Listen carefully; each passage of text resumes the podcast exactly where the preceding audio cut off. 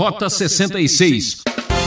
Agora, a pedra de tropeço, alguém pode achar até esquisito, né? Que história é essa? Cristo Jesus, o nosso Salvador, é pedra de tropeço? Pedra de tropeço é gente que arruma confusão.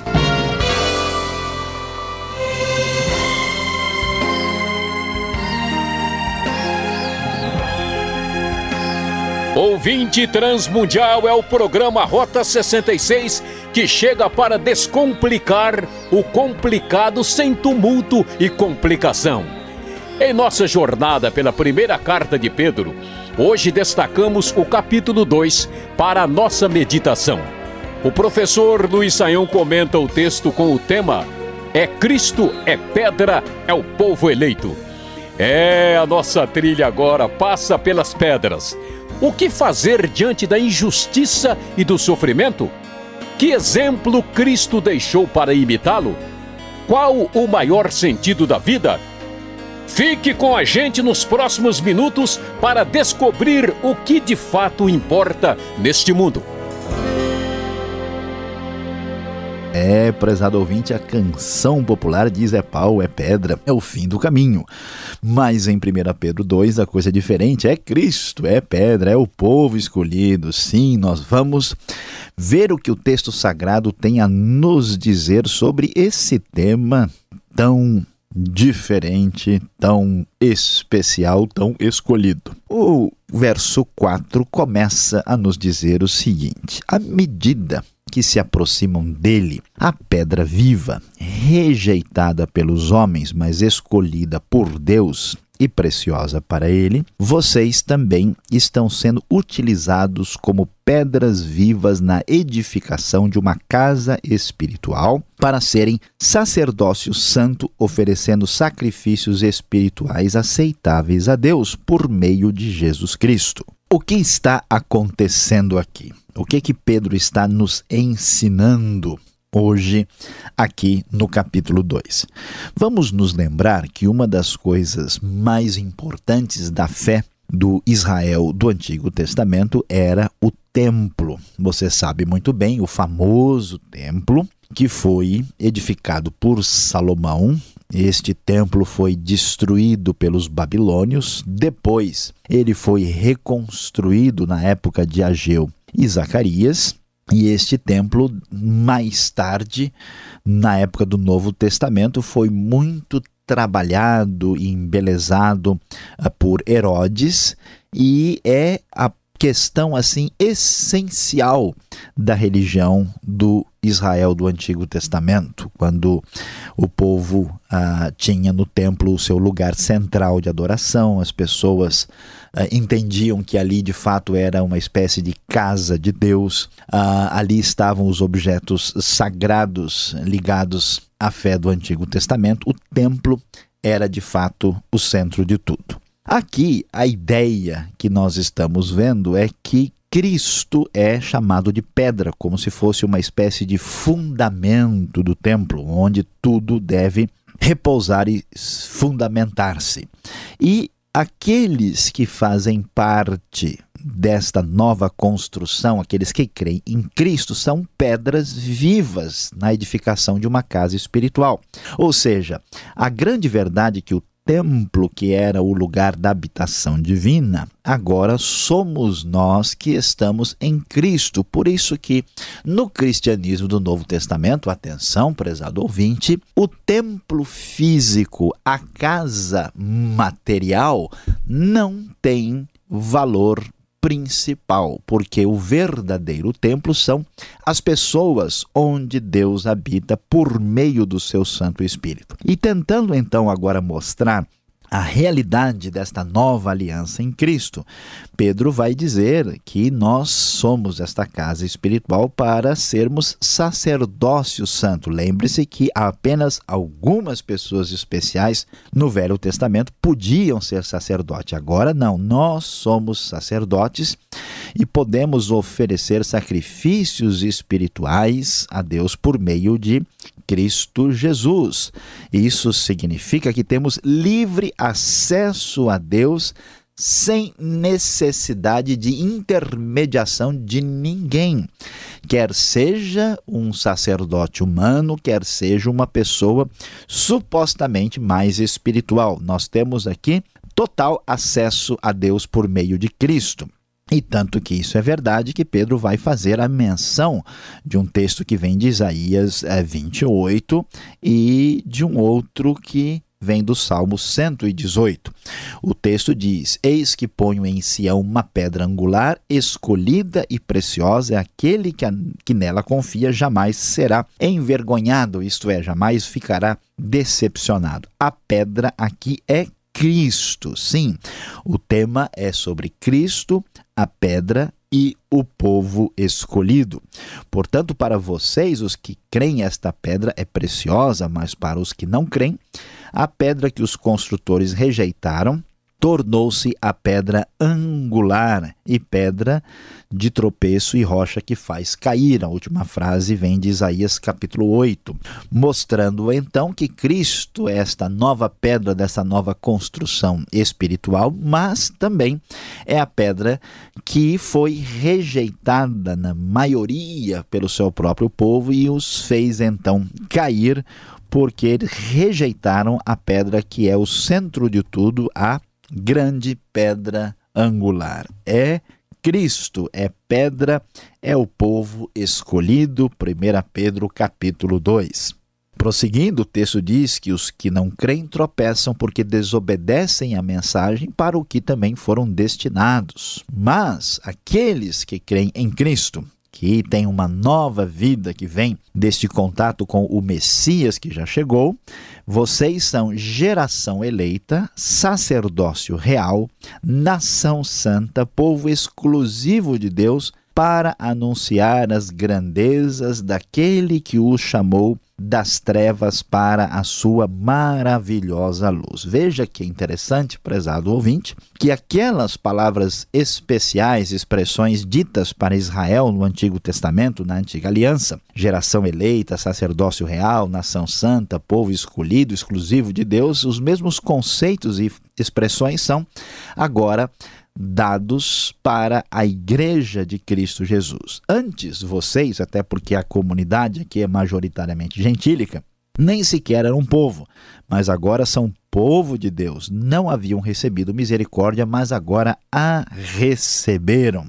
Aqueles que creem em Cristo não estão apenas debaixo de uma espécie de bênção individual, eles recebem uma bênção como comunidade de Deus, como povo que tem livre acesso ao seu Deus por meio de Cristo Jesus e são o novo templo desta nova aliança. Diante disso, é necessário então ter uma atitude correspondente com este chamado. Por isso, capítulo 2, a partir do verso 11, vai dar espaço para um novo enfoque sobre a postura que se espera desses novos cidadãos, desses novos uh, membros deste templo divino e este desdobramento vai prosseguir, inclusive entrando no capítulo 3 também. E como é que deve ser a nossa atitude? Veja lá, amados, verso 11, insisto que, que como estrangeiros e peregrinos no mundo, vocês se abstenham dos desejos carnais que guerreiam contra a alma, vivam entre os pagãos de maneira exemplar, para que mesmo que eles os acusem de praticarem o mal, eles observem as boas obras que vocês pratique, praticam e glorifiquem a Deus no dia da sua intervenção. Primeiro conselho importante para esta comunidade é não vivam de modo carnal, imoral, como vivem os pagãos que não conhecem a Deus. O nosso comportamento, agora que somos pedras vivas e estamos em contato direto com Deus por meio de Cristo, deve ser diferente. Prossegue o verso 13, dizendo: Por causa do Senhor, sujeitem-se a toda a autoridade constituída entre os homens. Pode ser ao rei ou aos governantes que existem para punir os que praticam o mal e honrar os que praticam o bem. É da vontade de Deus que, praticando o bem, vocês silenciem a ignorância dos insensatos. Quem tenta é, conquistar as coisas pela força e pelo seu poder, nega a sua fé em Deus. Por isso, a postura é: vocês devem se submeter. A submissão é uma palavra forte aqui nesse texto. Vocês devem mostrar um comportamento que faça diferença para os de fora. Vivam como pessoas livres, não usem a liberdade como desculpa para fazer o mal, vivam como servos de Deus, tratem todos com respeito, amem os irmãos, temam a Deus e honrem o Rei. A verdadeira fé se mostra na nossa maneira de proceder. Escravos, sujeitem-se aos seus senhores, mais uma vez isso enfatizados, e não somente ao senhor que é bom e o trata bem, mas quem também é mal. Veja que é, tratar bem quem trata bem é, tratar uma pessoa de maneira especial que nos favorece, isso é coisa que todo mundo faz. A diferença está em conseguir reagir de maneira positiva a quem é maldoso. Esta é a diferença do cristianismo do Novo Testamento. Porque é louvável que uma pessoa, por causa da sua consciência, suporte aflições sofrendo injustamente. Atenção, você ouviu bem? Esta é a palavra divina. Você sofrer injustamente por causa da sua consciência para com Deus é algo muito valioso para Deus. Que vantagem há em suportar açoites depois de ter cometido o mal? Qualquer pessoa que fez o mal vai ter que passar por essa situação. Mas se vocês suportam o sofrimento por terem feito o bem, isso é louvável diante de Deus. Vocês foram chamados, pois também, para esse tipo de é, sofrimento e luta, porque Cristo também fez a mesma coisa e nós devemos seguir os seus passos. Ele não cometeu nenhum pecado, no entanto, seu sofrimento foi tremendo. Vemos isso no verso 22. Como que Cristo agia? Insultado, ele não revidava, quando sofria, não ameaçava, mas ele entregava-se àquele que julga com justiça. Ele mesmo levou em seu corpo os nossos pecados no madeiro, a fim de que morrêssemos para os pecados e vivêssemos para a justiça. Por suas feridas vocês foram curados. Pois vocês eram como ovelhas desgarradas, mas agora se converteram ao pastor e bispo de suas almas. É, prezado ouvinte, a postura de um cristão segundo o Novo Testamento é uma postura de quem de fato acredita que Deus é juiz e está no controle de todas as coisas. Essa pessoa não reage com a sua própria força, ela nega os desejos perversos do coração humano, que são os desejos carnais, e ela se sujeita à autoridade e não devolve o mal o mal. Este é o caminho escolhido por aquele que faz parte deste novo povo, que agora é o novo templo, é a realidade da nova aliança. Afinal de contas, estamos falando de coisas muito importantes. Aqui o assunto é Cristo, é pedra, é o povo escolhido.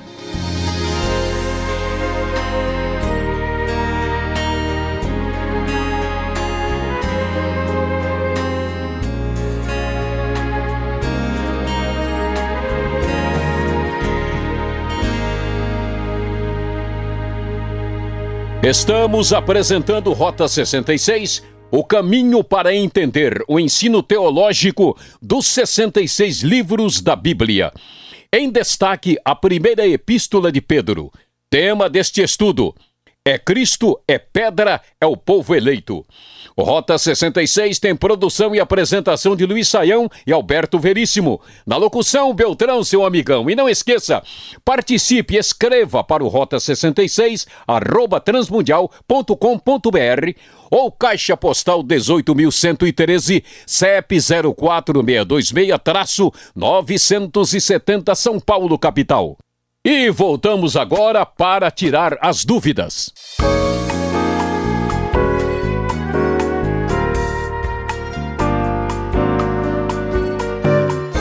Vamos em frente agora com as perguntas após a exposição do capítulo 2 da primeira carta de Pedro, professor Luiz Saião.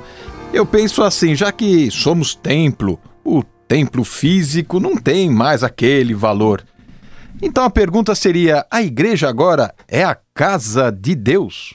Pastor Alberto, certamente esta questão é muito importante. O que, que nós temos a dizer a respeito disso com base aqui na Escritura? Veja, a, a igreja, o templo físico, vamos assim dizer, tem lá o seu valor. Afinal de contas, ele é um espaço é, reservado para a adoração de Deus, feita pelo menos uma vez por semana. Então, vamos dizer assim, como um lugar dedicado a Deus e é absolutamente importante e valioso. Mas aqui que a gente tem que entender bem. O templo físico não deve ser visto misticamente, né? como se ali fosse um lugar especial onde Deus mora e Deus não está em outra parte como está lá. Infelizmente, algumas pessoas acabam sacralizando pedras, o que não é o ensino do Novo Testamento. O Novo Testamento enfatiza as pessoas e não o lugar. O Novo Testamento enfatiza a ação de Deus na vida das pessoas e não as pedras, o cimento, a areia e a construção. Por isso, a ideia das pedras vivas aqui. Então, na verdade, a igreja, o templo, vamos assim dizer, não é a casa de Deus. A casa de Deus somos nós. Não temos essa ideia enfatizada. Deus não habita é, num templo do jeito que ele habita em nós. Nós podemos até dizer que a igreja se torna casa divina porque todos aqueles em quem Deus habita pelo Espírito estão reunidos ali. Mas não podemos imaginar que a igreja é casa de Deus no sentido do templo do Antigo Testamento. Não é este o ensino da primeira carta de Pedro. Agora, o verso 8 do capítulo 2 aqui de 1 Pedro fala que Cristo é pedra por que Cristo é chamado de pedra de tropeço, professor?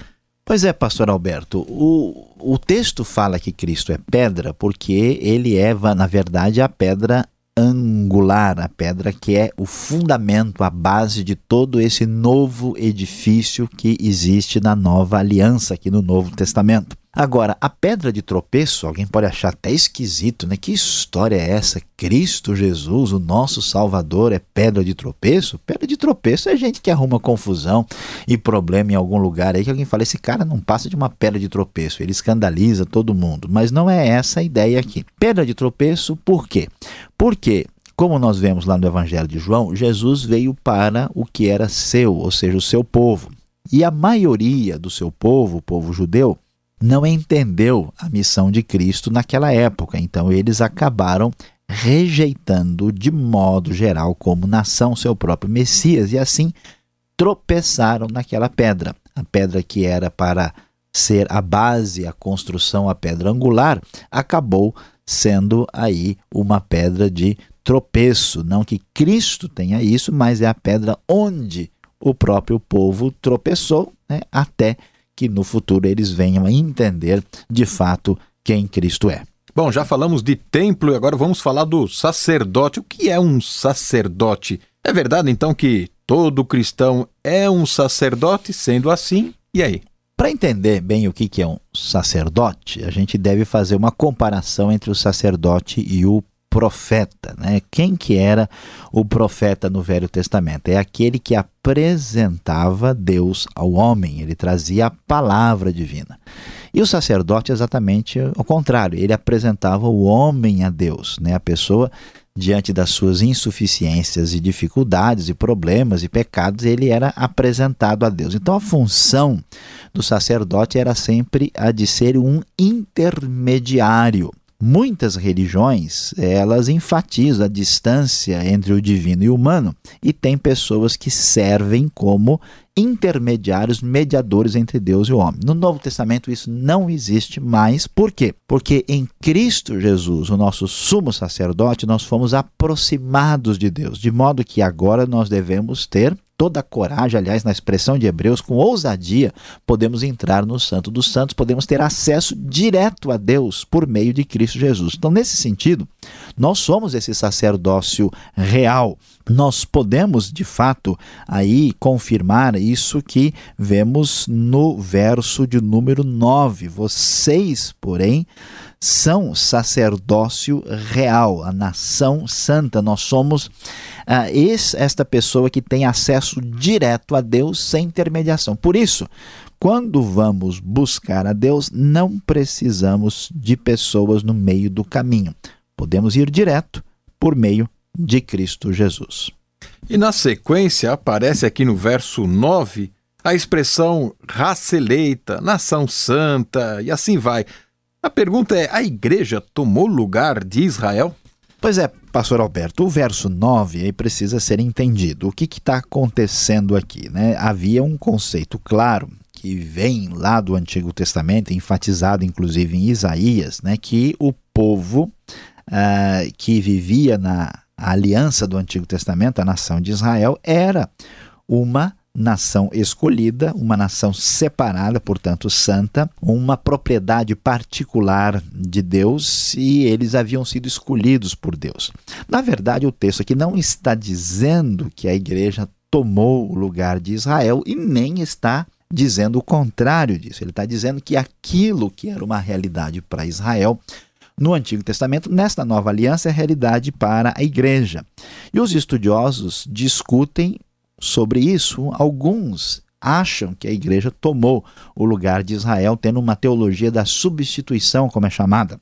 Outros dizem não, que Israel permanece como Israel e, portanto, a igreja jamais toma o seu lugar. O que que a gente deve entender daqui? Devemos entender que a igreja, sim, é povo de Deus e tem todas as prerrogativas que aparecem aí e que nós não podemos entender que Israel tem supremacia sobre a igreja nas Escrituras. Mas, por outro lado, não é adequado entender também que Israel desapareceu e não tem mais nenhum lugar no plano de Deus, porque isso entraria em conflito por exemplo, com o que nós lemos em Romanos capítulo 11. Então é possível ter um, uma posição mais equilibrada aqui, entendendo o lugar a, a, da igreja, né? a finalidade última do plano de Deus atingindo as nações e, ao mesmo tempo, entendendo que Deus também tem planos para Israel no futuro. Agora, para terminarmos este nosso momento, Deus pede que aceitemos a injustiça de forma calada.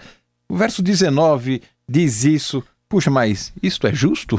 Pois é, pastor Alberto, é, é justamente uma questão complicada como essa que muitas vezes a gente né, prefere é, evitar. Mas olha, o texto está dizendo exatamente isso. Agora, veja, não significa que a gente deve é, estar consentindo com todo tipo de maldade que há no mundo. Alguém diz: Não, eu vi uma pessoa matando a outra, mas eu não vou nem falar nada porque a Bíblia diz que a gente não pode né, é, tomar nenhuma atitude. Não, não quer dizer que você deve é, ser uma pessoa negligente né, e se afastar da responsabilidade da justiça na sociedade. A questão aqui é muito clara: trata-se das pessoas que estão sofrendo por serem cristãs, por estarem estão sendo perseguidas e sofrendo injustiça, uh, e pessoas que sofrem injustiça pessoais no relacionamento do dia a dia. Quem crê em Deus e acha que com certeza ele é o verdadeiro juiz e que ele tem o controle e o poder nas mãos, essa pessoa não pode fazer justiça com as próprias mãos e nem tentar implantar o reino de Deus à força. Ele deve entender que essas coisas devem ser levadas a Deus e ele confiar na ação de Deus para resolver isso. E é a verdade que muitas vezes a força do cristianismo está exatamente em aceitar a injustiça e o sofrimento calado com fé na intervenção divina. Bom, dito tudo isso, vamos agora à aula prática, conclusão desse estudo.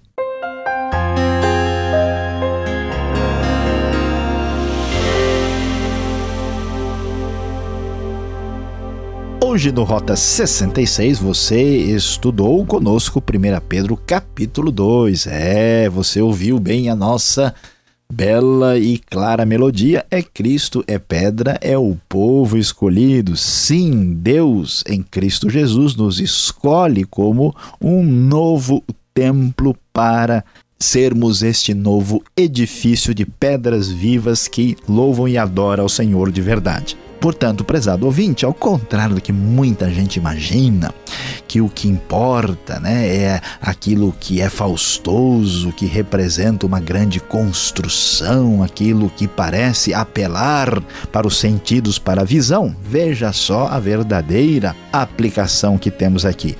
A verdadeira adoração não depende de templo nem de instituição, mas sim da sinceridade do coração.